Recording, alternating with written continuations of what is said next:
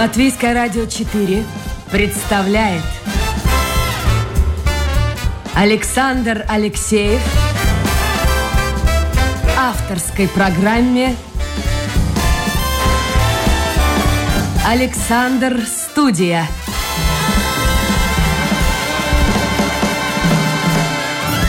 Здравствуйте, друзья! В эфире программа «Александр Студия». Как обычно, в это время с вами автор и ведущий Александр Алексеев. Давайте мы сразу уточним, что мы работаем в прямом, во-первых, эфире, как обычно. Это первое, и, как обычно, можно с нами общаться. Если у вас, конечно, возникает желание, через интернет, зайдя на домашнюю страничку Латвийское радио 4, программа «Александр Студия», писать можно, только писать, а не звонить в WhatsApp номер 28 04 04 24 28 04 0424. Сегодня у меня в гостях, это прям так вот, не обидится, наверное, мой гость, если я представлю его как пенсионер Борис Целевич. Очень доволен таким представлением. Здравствуйте, да, все правильно. Все Слушайте, так. Борис, ну, э, во-первых, добрый день. Спасибо, что вы в столь ранний час пришли э, в эфир. Вы во сколько сейчас как пенсионер? Есть два вида пенсионеров, которые спят там до 11, до 12, а есть те, кто, не знаю, там в 5-6 утра уже на ногах. Не, я вообще жаворонок, по крайней мере, утром. Обычно стою где-то полседьмого в семь, без будильника. Ну, всегда есть чем заняться. Пенсионер, это же не значит, что нечего делать. Подождите, вот давайте мы с этого начнем. Чем вы занимаетесь? Я нашел интервью ваше, вот такая фраза. Больше времени планирую проводить с семьей, с детьми, с внуками. Семья – это все-таки самое важное у каждого человека, что есть в жизни. Да, это, это действительно так. Я стараюсь это делать, потому что все-таки работа у меня была ненормированная в последние там, ну, на самом деле, всю жизнь, особенно, особенно последние 30 лет, было очень много разных командировок.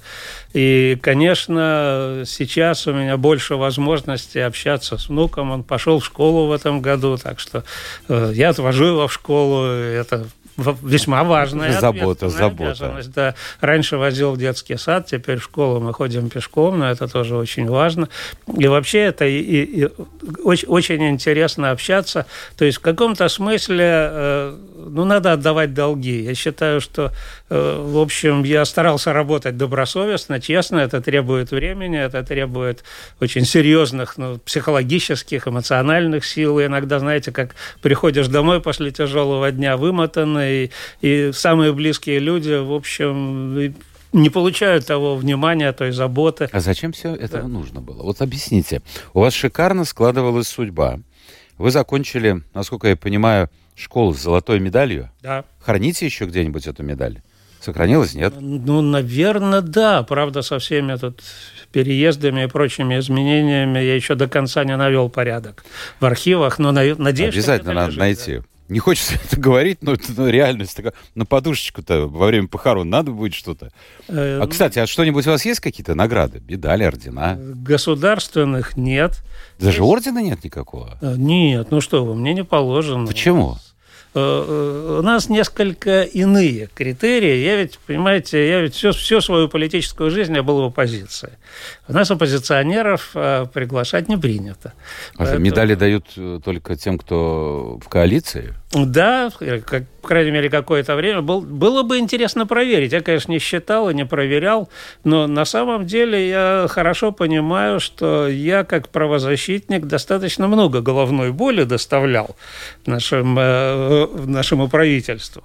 И, в общем, это у нас все-таки демократическое государство. Там где-нибудь в соседнем государстве там таких людей просто в тюрьму сажают и так далее. Нет, у нас все-таки есть определенные правила игры, и когда в общем, есть достаточно сильная аргументация, когда оппозиции правозащитникам удается использовать адекватные методы для того, чтобы это доказывать. Но в ряде случаев правительство вынуждено идти на уступки. Э, далеко не всегда, конечно, к сожалению. Особенно в последние годы мы видим, что вот эти стандарты демократии прав человека очень быстро снижаются во многих отношениях. И, в общем, понятно почему. В каком-то смысле Латвия становится жертвой э, в этой ситуации ситуации. То есть э, отношения достаточно корректные, уважительные, никто там... Но орден не дали. Но, ну что вы, ну орден, это уж был бы перебор. Все-таки я достаточно по многим позициям оппонирую некоторым а, а, официальным установкам. И... Наоборот, дали бы И как раз тем самым показали, насколько все демократично, открыто. Это не продумано. Не, не, очень, не очень в это как-то верится. А хотелось бы получить? Да, честно говоря, нет. Это... Ну ладно. Так вот, э, карьера-то у вас а, складывалась. У Смотрите, дальше... золотая медаль, потом физмат университета, аспирантура, научный сотрудник лаборатории компьютерных методов обучения Института математики и информатики. Зачем вам вся эта политика? Ну, делали бы карьеру ученого. Все складывалось великолепно. Ведь ваши родители, они тоже напрямую были связаны с наукой. Да, они, но они были литературоведы. Да, тоже в науке. Да, отец профессор, мама доцент. Они... Стали бы профессором, академиком, член-корреспондентом. Уехали бы, потому что все-таки, ну, у отца русская филология, это, наверное, не очень востребованное на Западе, скажем так, направление науки, но компьютерный метод обучения, это в конец 80-х, начало 90-х. Не, ну филология, русская филология как раз на Западе была очень популярна до Может, в то время, момента. В то время, да. До, до, до самого недавнего времени. То есть мне, я не специалист, мне не очень понятна вообще причина вот всего этого такого пиетета западной интеллигенции перед Россией, там, ах, Достоевский, ах, Толстой. Чехов, Толстой, да. да и, да, конечно, да. мне как-то приходилось самому в этом убеждаться, что, что действительно какое-то вот такое благоговейное совершенно отношение к России. Э, ну, сейчас это тоже есть, но среди самых крайних радикалов. Причем ну, хорошо, а почему вы не пошли вот по этой тропочке? Ну, эти, честно говоря, ну, все, все не так Э, конечно, было хорошо в этом смысле. Это как бы в CV, там на бумаге все выглядит нормально.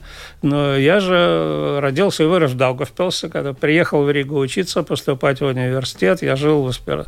в общежитии, учился в аспирантуре. У меня не было рижской прописки.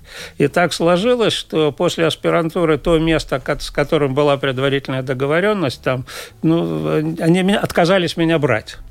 А после аспирантуры уже ну, там существовали определенные требования. Скажем, я уже не мог э, работать, меня не могли взять просто инженером, там, обязательно старшим инженером или ведущим инженером. Или, э, и э, без рижской прописки в Риге очень трудно было устроиться. Слушайте, представьте, сейчас вот молодежь кто слушает нашу программу, вообще не понимает, о чем идет разговор. Конечно. Что такое прописка? Конечно. А вне Риги, я, то есть я совершенно не настаивал, не, не рвался остаться обязательно в столице. Я готов был уехать там в родной Даугавпилс, пытался это сделать, найти где-то место. Но выпускнику аспирантуры по специальности теоретическая математическая физика довольно сложно было найти Хорошо, работу. уехать в Израиль, в США, нет, ну, так, таких вариантов я особенно не рассматривал. Уже потом в 90-е годы э, мы думали об этом, э, когда мы это с родителями? Нет, э, с семьей уже, семьей. с женой, с, э, с детьми. Мы старались с ними как бы, по мере возможности советоваться тоже. Но, в общем, э, ну, ну, в принципе, в итоге все устроилось. Я нашел работу на Альфе в ней микроприборов.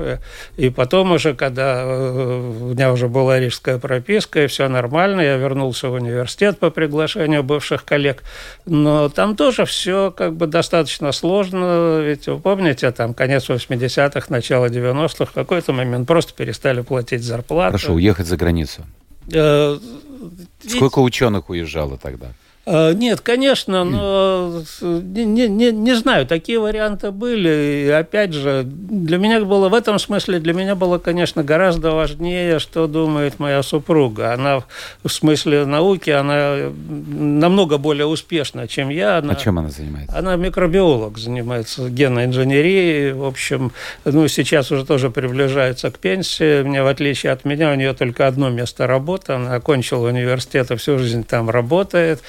И, в общем, э, э, но тут дело-то даже не в этом. Понимаете, я сознательно выбрал физмат, э, не только и не столько потому, что мне это нравилось. Мне все предметы нравились, я там выигрывал э, республиканские олимпиады по физике, э, но в глубине души меня все-таки всегда интересовало вот, общество, э, права человека, юриспруденция, политология. Но я уже был достаточно умен в советское время, там, э, оканчивая школу, чтобы понимать, что не стоит в это лезть, что это все идеология, что это все партийная работа, вот так или иначе mm-hmm. получается, что придется как-то подчиняться, а, как-то придется э, подлаживаться, а это меня абсолютно не прельщало. Я никогда не был членом Компартии, комсомольцем был, да, но, но не профессиональным. Вы же были в одном из первых этих МЖК, или как они там Да, назывались? это была общественная работа, это был... Это Слушайте, расскажите, потому что для, многие опять-таки не понимают, что это такое? Ну и слава богу. Это, в общем, такой был переходный проект, который появился во время перестройки. В то время, вот, ну, я, мы уже упоминали вот это распределение. В mm-hmm. то время получалось, что очень многие молодые специалисты оказывались ну, без жилья, то есть не обязаны были работать по распределению в определенное время. -то. Причем очень многих присылали из-за пределов Латвии, скажем, вот у нас на Альфе в Латвии только ну, практически политехнический институт готовил специалистов, но этого явно не хватало, и в основном у нас были выпускники московских вузов, там МЕТа, МЕМа и так далее. И, э, в общем, были большие общежития, но люди женились, рожали детей. И, в общем, вот эта проблема жилья существовала, вставала очень жестко. Многим приходилось снимать, но зарплаты инженерские были не 140 очень... сколько было? 110? Ну, у меня, как после аспирантуры, как у старшего инженера, было 155. А сколько работяга обычно получал? Э, ну, больше. Нет, я понимаю, ну, примерно. Ну, не, очень по-разному. Я не знаю, мы так не очень на эту тему говорили, но вот у нас там была, скажем, туристская группа там на Альфе, где, э, в которой участвовали и инженеры, и рабочие. Ну, как правило, у рабочих было больше возможностей во всех отношениях там путешествовать. Гегемон. Ну, нет, ну, Гегемон. такая вот советская система такая специфическая довольно. Ну, с этим, в общем, надо было считаться.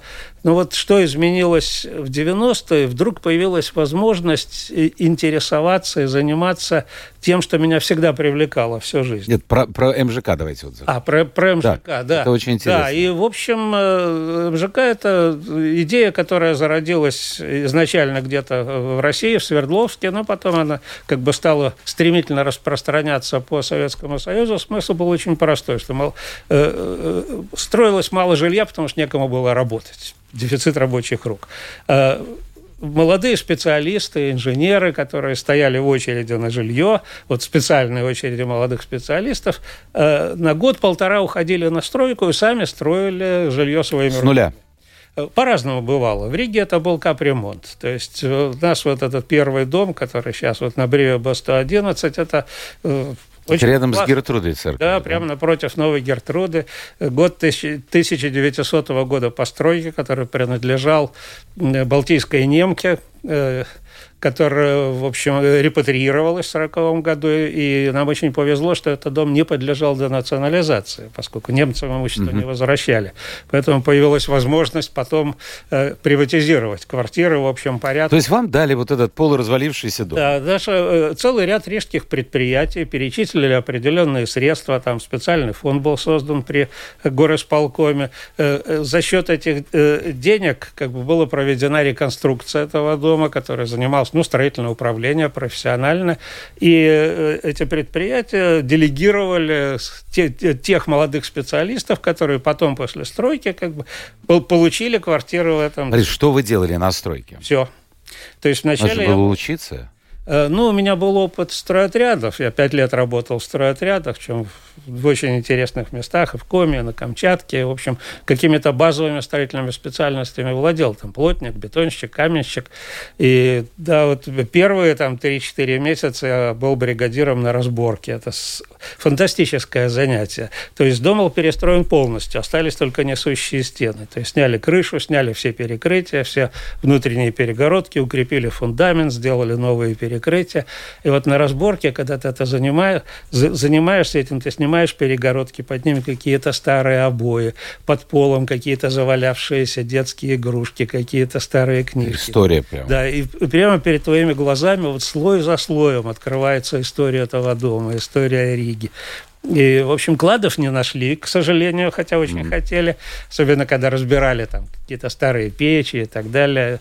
Но это, конечно, было очень интересно. А что за квартиру получили? Это сколько надо было? Год отработать, да? Э, полтора, Полтора года, получилось, да. да. Э, двухкомнатная квартира на, на троих, у нас тогда был один ребенок, да, и, в общем, по, по, по тогдашним советским правилам разыгрывались квартиры жеребьевкой, ну, в пределах той категории, на которую семья могла претендовать, в отличие, э, в зависимости от количества детей. Тогда в Советском Союзе был стандарт N-1. То есть количество комнат должно было быть на единицу меньше, чем количество членов семьи. То есть если трое в семье, две комнаты? Да. Ну, нормальный европейский, американский стандарт – это N плюс один. То есть у каждого свой uh-huh. bedroom плюс одна общая комната, ну, как минимум. Ну, это был советский стандарт. И, конечно, это очень сильно помогло, потому что на зарплату инженера э, там не, не очень... Я думаю, ну, жена была довольна, наверное. Да, хотя это, конечно, было большое испытание. У нас ребенок был еще совсем маленький, а работали мы, естественно, там без выходных и там по, по 12-14 а ты на себя неделю. работал, да, уже, что... уже это другое Поэтому ощущение. я говорю, что это был такой переходный период, уже такой полурыночный, казалось бы. Я помню, же было время, когда и директоров э, избирали на предприятиях, кто на РАФе было. Было да, ведь это ну все? это, да, было Тоже такое, такие это... течения. Кстати, по поводу э, Альфа, вот чтобы закончить эту тему, э, есть разные точки зрения зрения, как вы считаете, можно было сохранить э, крупные промышленные предприятия Латвии, там Вагонка, ВЭФ, Альфа, ну и так далее, и так далее, РЭС, или действительно, э, ну действительно, их время пришло уже? Нет, я думаю, что это было невозможно. Сохранить невозможно было? Сохранить было невозможно. Можно было бы пытаться как-то реформировать какие-то отдельные части. Ну, собственно, это и произошло. То есть от Альфа же тоже сейчас остались определенные предприятия, которые все еще делают микросхемы какие-то там, но это а очень... Почему? Вот люди говорят, смотрите, была программа, был коллектив, все было, а почему же не продолжать? Э, потому что не было самого главного, не было потребителя, не было возможности продать. Это абсолютно не рыночная э, область была. Львиная доля заказчиков были э, это военные, то есть э, Альфа на, там, на 97, наверное, процентов работала на советскую армию. Был небольшой цех ширпотребу, часы вот эти светящиеся да. выпускали. Ну, это, кстати, очень неплохие были часы, но это такой мизер. А так в основном... Э, ну, а ВФ? Э, насчет ВФ мне трудно сказать. Но, понимаете, есть еще и второй момент, потому что, по сути дела, это все было вторично. Э, ведь э, Советский Союз был отрезан от современных технологий. Это пошло вот еще с тех пор, когда там кибернетика была объявлена там лженаукой и так mm-hmm. далее. То есть оригинальные разработки, точнее, то, что называлось оригинальными разработками, на самом деле было воспроизведением ну, западных э, прототипов там, 10, там, в лучшем случае там, 6-7-летней давности. То есть каким-то образом получали эти образцы, их анализировали, Понятно, каким пытались восстановить. И такая продукция никому не нужна. То есть, То есть когда стены не стало, рынок да. открылся. Да, именно открытие некому. рынка все это обрушило. Конечно, можно было пытаться как-то это э, смягчать, реорганизовывать. И, э, конечно, я, но я не говорю о других моментах, таких как введение собственной валюты. И, ну вот представим себе, что Альфа бы сохранилась. Ну и что бы мы сейчас делали? Поставляли российской армии микросхемы, простите. Слушайте, мне Годманис, да, Годманис как-то сказал вот такую вещь я не знаю, соглашаться с ним или нет, но логика какая-то была. Он сказал, что некоторые предприятия можно было продать за символическую сумму, там, не знаю, один лат или евро, что у нас нет, евро не было тогда. Но народ бы, говорит, не понял бы. Может быть, стоило пойти по этому пути? Посмотрите, э, немцам продали очень много э, в Чехии. Ну, Шкода. Шкода прекрасная машина. Может быть, стоило продать? Ну, Шкода это Volkswagen. Да, ну вот я про это и говорю. Ну, Volkswagen купил ее там за одну крону, грубо говоря. Ну, точно так же ВФ можно было продать, технологии. может быть. С автомобильной промышленностью несколько иначе. Да, я, кстати, помню Годманеса по тем временам, я входил в его общественный совет, то есть мы вместе познакомились еще там, ну, немножко на физмате, мы же оба физматовские. А потом в Народном фронте мы довольно долго сотрудничали. Вот в этот переходный период он вот создал такой совет, куда входили, в общем, и официальные должностные лица, и активисты, которые... Вот. И э, действительно, эти вопросы стояли, я могу только подтвердить, что были самые разные идеи. Э, проблема здесь э, в том, что ту же Альфу никто бы не купил. То есть пытались действительно искать. С ВЭФом было немножко иначе, но там ВЭФ, э, вот руководство ВЭФа было гораздо более влиятельным. Там вот Бражес был такой, вот, э, и другие, другая компания. Ну, а, альфовские все были люди, в общем, в основном присланные из Москвы, причем это все, все связанные с военными. И вот когда прошел вот этот первый период, там, переходный, когда уже явно как бы сотрудничество перешло в конфронтацию с Москвой. Ну, понятно, что там очень сложно было что-то решать, но смысла особого не было. То есть, кто был заинтересован в помещениях Альфы? Ну, вот Риме, вот они купили вот на... Ну что, прекрасный торговый на, центр. На месте крупнейшего цеха, где, куда нас когда-то перед конце квартала Борис, посылали. объясните мне, пожалуйста, логику. Вот, может быть, вы можете объяснить. Людей, даже тех, кто пишут э, в социальных сетях. Но это, как правило, все-таки более молодое поколение. Вот зачем закрыли? Лучше бы заводик открыли. Зачем открыли торговый центр? Вот сколько лет уже прошло, мы живем в совершенно другой ситуации, политической, экономической, а вот это мышление, что кто-то должен открыть заводик и подумать о людях, правильно, конечно, надо подумать о трудоустройстве, но я всегда думаю, ну а почему же ты сам-то не открываешь этот заводик? Не, ну это, это естественное настроение. И вот почему действительно молодежь, которая не помнит Советского Союза, идеализирует вот такой социализм, административную систему. Ну, потому что у молодых, как мне кажется, особенно развито чувство справедливости. Они очень четко видят несправедливость. Ну, действительно, почему один вот ездит на Бентли, а другой там вот стоит в очереди за благотворительным супом. Вот я сейчас ехал на трамвае, mm-hmm. проезжал мимо, действительно, очередь огромная уже в субботу утром. Э, это неправильно. И хочется что-то сделать. А что сделать? Ну вот власть должна вмешаться. Вот отобрать у того, кто богатый, отдать... Ну, уже было это. Это было многократно. И многократно это доказывалось, что от этого только вред один будет, что только хуже станет. Что ну, есть какие-то объективные законы развития общества, далеко не каждый человек может открыть свой заводик. На самом деле очень мало людей, которые действительно способны заниматься бизнесом. Мне тоже пришлось, как и многим, когда вот, как говорил, там зарплату перестали платить одно время. Ну, мы создали с коллегами по университету, по вычислительному центру какие-то, какую-то фирму, мы там пытались заниматься одним и другим, там, и чем-то торговать, и производить что-то, и кафе у нас было. И, в общем, как-то выжили, мы прошли вот Но это было не ваше. самые тяжелые годы. Это было не мое. Как только появилась возможность возможность оставить это. И, в общем, ну, мы отделили от этой фирмы э, то, что сейчас называется неправительственная организация. Тогда это был статус без, бесприбыльного СИА, организация, которая занималась исследованиями социологическими, педагогическими и так далее. И вот, собственно, из нее вырос, выросла та неправительственная организация, в которой я потом несколько лет работал и руководил ей, мы делали всякие проекты. Ну, нужно было время, чтобы этому научиться. То есть э, тогда же толком мы не английского языка не знали, таких слов, как там грант, заявка, там просто вообще не слышали, как эта система фандрейзинга работает вот для неправительственных организаций.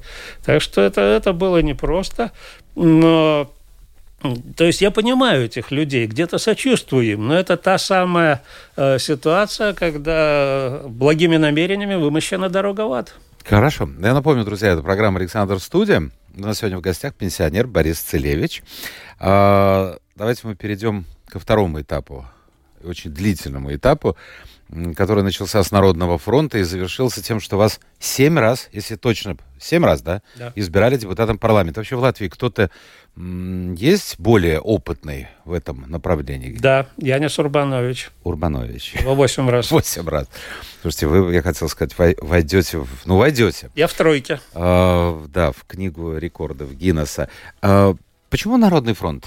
Потому что наверняка многие или часть из ваших друзей и знакомых, вот, которые создавал свой бизнес, они в этом, в этом бизнесе и остались. А вы пошли э, в негосударственные организации, правозащитные организации, Народный фронт. Не, ну, как я сказал, частный бизнес не мое. Народный фронт никогда не был для меня работой. Это была как бы общественная деятельность. И Народный фронт был очень специфическая организация, это широкое движение, в которое входили люди с самыми разными убеждениями, там, от монархистов до анархистов, там, от э, там, э, самых убежденных националистов до убежденных космополитов. И всех объединяло только одно, то, что не нравилось э, существующее положение. Приоритеты были разные. Для кого-то с самого начала, в общем, принципиальным вопросом было восстановления независимости Латвии, другие говорили о демократии, о принципах рыночной экономики, о соблюдении прав человека, и для них было неважно, где проходят границы и как, что, что, что написано в гимне и какого цвета флаг. Но это было очень мощное объединение, которое действительно удалось внести свой вклад в окончание советской власти. а вот тогда, Союза. это же страшно сказать, сколько лет прошло, и сегодня, вот сегодня, с сегодняшней точки зрения, оглядываясь на этот путь, а, вы наверняка по-другому немножко предполагали, все будет развиваться. Ну, честно говоря, не очень предполагали даже. Вы видели какую-то перспективу? Очень, очень туманно. Очень туманно, очень идеалистически, потому что ну, мы же не знали ничего. То есть э, мы же все вышли из советской школы, из советской прессы. Вот. Вообще уровень доступной информации был очень ограничен. То есть, ну, мне еще было в каком-то смысле проще. То есть мы там активно сам издат читали, какие-то вот такие не, неофициальные источники. Но все равно, конечно, все мы были полными дилетантами.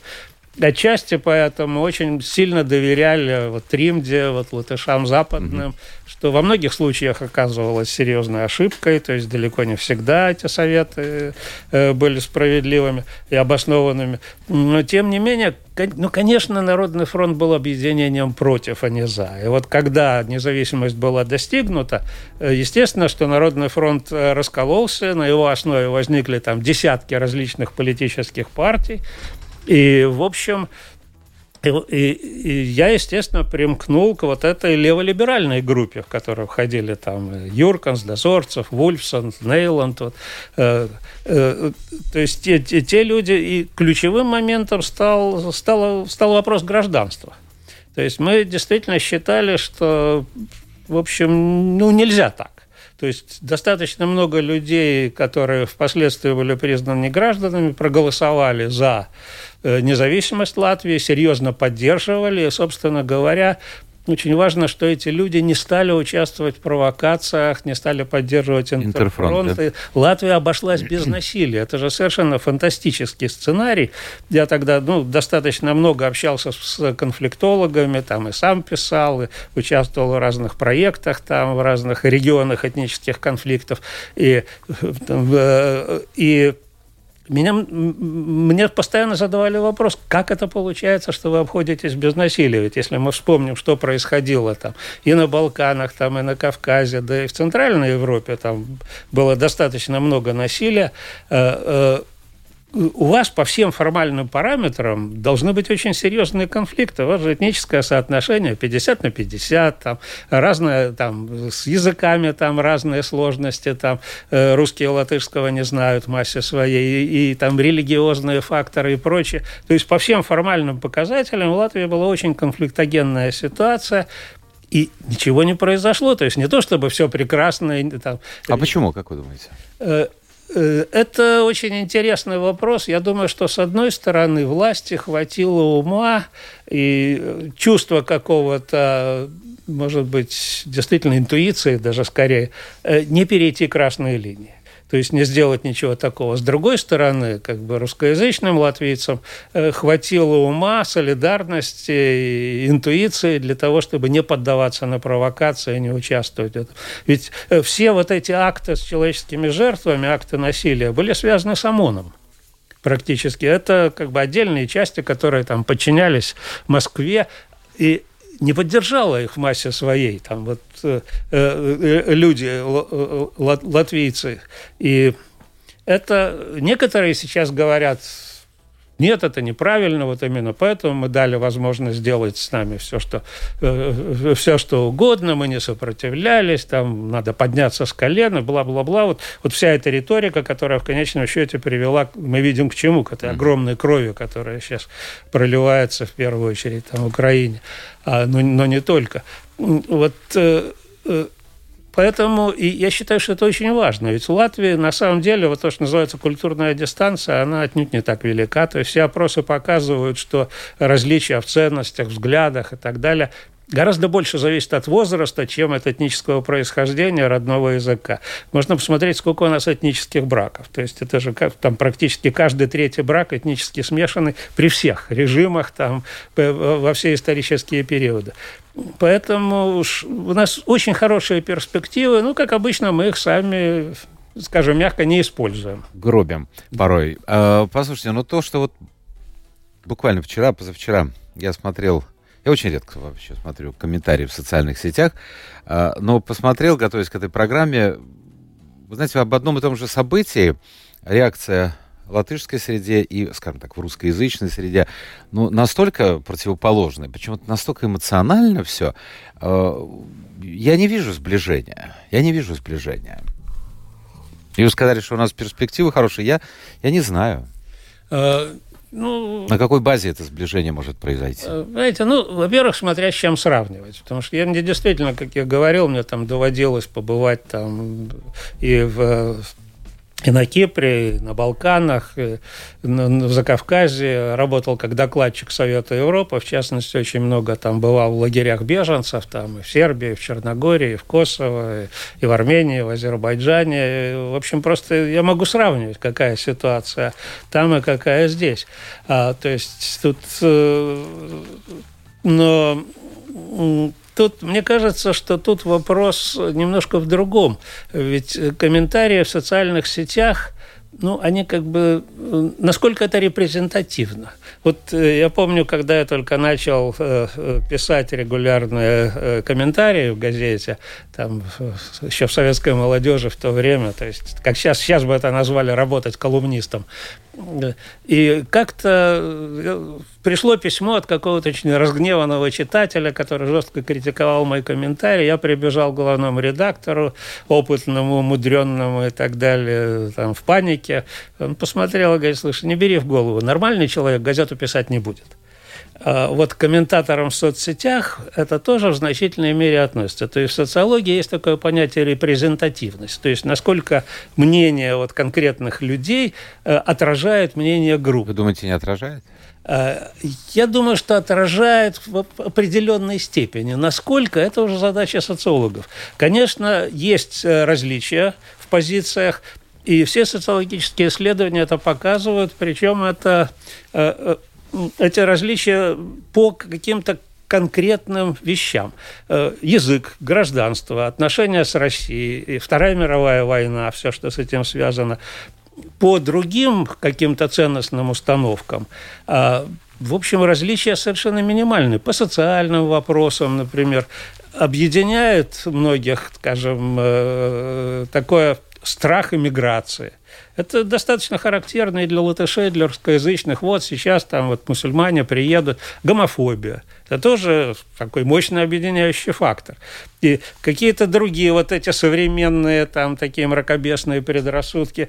Можно даже посмотреть, что вот э, те организации, те политические партии, которые строятся именно на каких-то вот таких ультраконсервативных мракобесных принципах, там никаких проблем этнических нет. Там как бы латыши и русские очень, очень, очень дружно объединяются против кого-то, против чего-то. Поэтому... Ну, против очень легко объединиться. Да, да. Вопрос а в том, да. чтобы как объединить народ для решения... Я прежде всего думаю об экономических проблемах, потому что очень многое отпадет, если в стране, чем выше уровень жизни в стране, тем меньше этих проблем. Э, вы знаете, это взаимосвязано, как мне кажется, потому что э, Латвия, конечно, не самая привлекательная страна для инвестиций и для профессионалов, работников. Э, ну и, конечно, есть, э, можно там смотреть там, на разные показатели, там GDP и так далее, но есть один, с моей точки зрения, исключительно важный показатель – это изменение количества населения. Мы видим, что из Латвии уезжают. Мы потеряли... И умирают. Э, да, но мы потеряли практически треть населения за вот эти годы, начиная там за, за годы независимости. То есть это и отрицательный естественный прирост, то есть высокая смертность, низкая рождаемость, причем сейчас гораздо больше низкая рождаемость. Потому что что касается э, там уровня медицины, качества медицины, продолжительности жизни, ну, в общем, тут все не так плохо. Но нарожать действительно люди не хотят. Скажите мне, плюс вот сейчас плюс вы сказали, я понял, я вспомнил как раз некоторые комментарии в социальных сетях.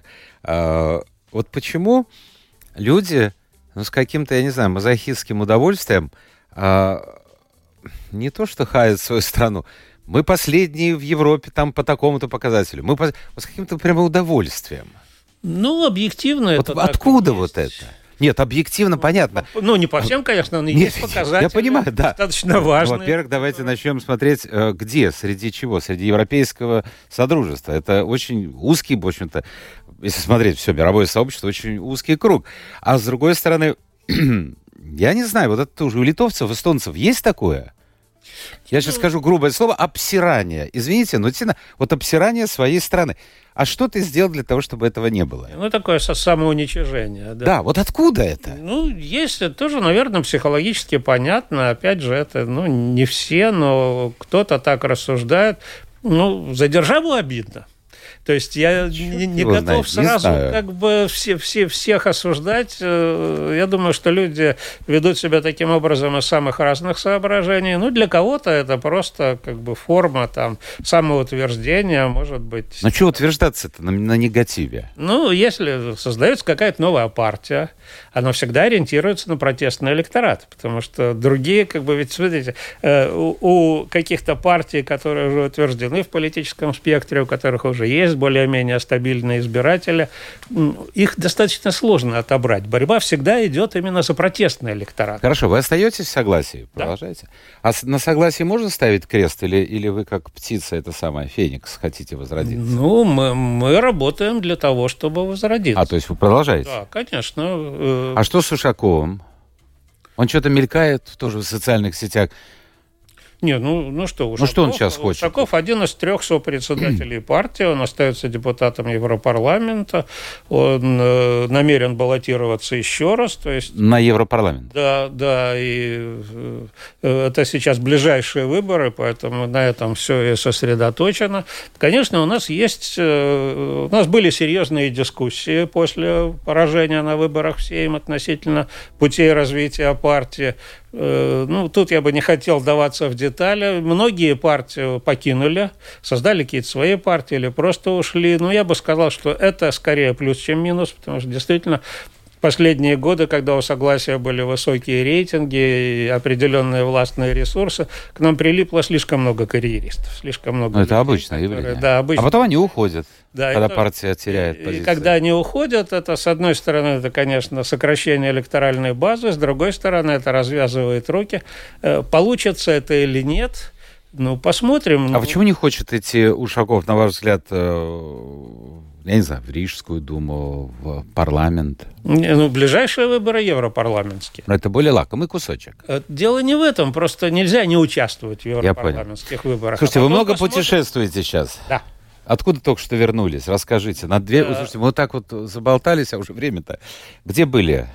Ой, я действительно стараюсь путешествовать, то есть до сих пор моя работа была связана с командировками, то есть как докладчик Совета Европы, наверное, очень, в очень многих э, государствах Европы был, и, и редко, но был, удавалось побывать и за пределами Европы. И вот сейчас у нас была такая очень специфическая поездка. Я ведь э, больше 20 лет. Я ездил в Страсбург на заседание Совета Европы. И обычно мы всегда летали через Франкфурт, а потом угу. из Франкфурта автобусом или машиной. А что не через Париж?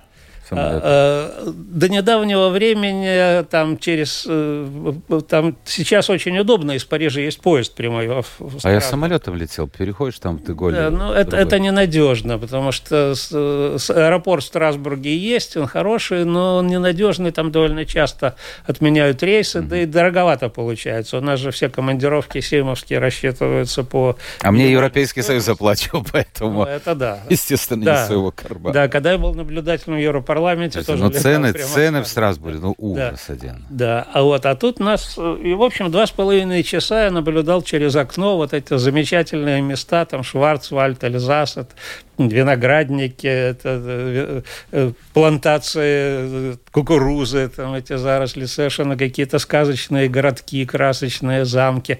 И, и, и всегда было очень обидно, что нельзя остановиться и посмотреть. И я решил, что вот когда выйду на пенсию, закончу свою работу, мы обязательно с семьей приедем сюда и не торопясь попутешествуем.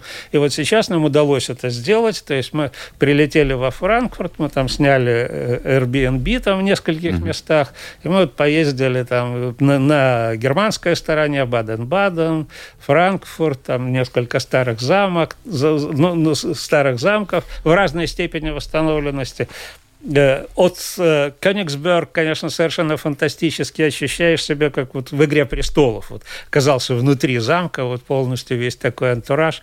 Э, потом на французской стороне все эти маленькие винодельческие городки, где, в общем, делают вино и принимают туристов, и больше нет ничего. Слушайте, вы меня это самое... Вот я вот, как очень, говорится, что-то тоже захотел куда-то. Очень советую. Это же есть этот знаменитый винный путь. Который... Я же не пью. Да, а это там пить не обязательно. Ну, это все равно. А это, э, это, э, это, это целая культура. Вот, Я понимаю, Борис, да. это, это здорово. Слушайте, давайте мы должны заканчивать э, эфир. Вопросы, какие-то очень оригинальные вопросы, очень да? интересные. Кстати, я думал, что о политике будет. Нет. Учитывая, что вы уже как бы из большой политики ушли, вот ваша бывшая коллега пишет – Господин Целевич, может быть, подскажете, очень нужна была справка о годах работы в МЖК. Меня послали в Рижскую думу, там тоже не нашла. Намекнули, что все уже, и, в общем-то, испарилось и уничтожено. Вы не в курсе дела? Вообще какие-то документы в архиве могут быть найдены? Я думаю, да. Это, все, э, э, это должна справка сохраниться в архиве того предприятия, которое вас в МЖК направляло. То есть э, у некоторых коллег, насколько я помню, прямо в трудовой книжке была такая запись, что направлен там... На... А если уже, вы думаете, архив сохранился, той же Альфа? Э, конечно, сохранился. сохранился. Да нет, ну конечно. А где его искать? Э, есть определенно, есть закон об архивах. В государственном архиве все архивы предприятий должны быть, насколько я понимаю, та часть, я не помню на память сейчас этот закон, но насколько я помню, вот те документы, которые относятся к занятости, они обязательно mm-hmm. должны сохраняться, потому что они имеют прямое То есть просто в архив обратиться, посмотреть? Это, да, да, я думаю, надо сделать запрос в архив и, там, или позвонить туда, спросить. Я думаю, что в архиве эти документы должны быть. РЭС, пишет Алекс, существует и работает. Вот а не надо путать с РВ, с вагоностроительным. Да, да. Вагоностроительный пишут не, труп. Да, да. Нет, существует несколько заводов, э, скажем, или предприятий по теми же именами, которые ну, в разной степени изменились. Но это, сохранение бренда – это всегда хорошо. Если действительно сумели перестроиться, сумели адаптироваться к рынку, но для таких гигантов, как Альфа, это было просто нереально. А, вопрос, э, я не буду вдаваться в нюансы, потому что это вопрос, который требует внимательного изучения. Это частный вопрос. Но мы немножко пошире взглянем э, на него. Ольга спрашивает, а вы защищаете права человека или самих людей? И можете ли вы защитить меня вот в каком-то конкретно там случае? Или вообще сейчас вы, уйдя на пенсию, от этого так в стороне находитесь? Нет, права человека это, это, это и есть права людей. Они а вот она конкретно, вот у нее история, понимаете? Если есть кон кон кон конкретный какой-то случай, я заранее ничего не могу сказать. Вот то, что называется litigation, то есть представление отдел в судах, нет, этим я больше не занимаюсь, у меня нет статуса. Я закончил свое последнее дело там, из шести в Конституционном суде, и в обычных судах нет. По возможности, если ко мне обращаются, я стараюсь дать совет, объяснить ситуацию, если могу, или посоветовать, кому обратиться из практикующих адвокатов. И, ну, а как можно? На почту писать? Да, можно обратиться ко мне или на моем сайте, да, или на Фейсбуке, или на электронную почту. Это лучше всего. Я всем отвечаю. Не, не всегда, не, не каждому могу помочь, но отвечаю всем, и что могу, делаю. Борис Целевич был в гостях нашей программы, программа «Александр Студия». Доброе утро. А, вот еще Галина пишет. Доброе утро, Александр. Обожаю ваши передачи. Очень скучаю по ним в будние дни.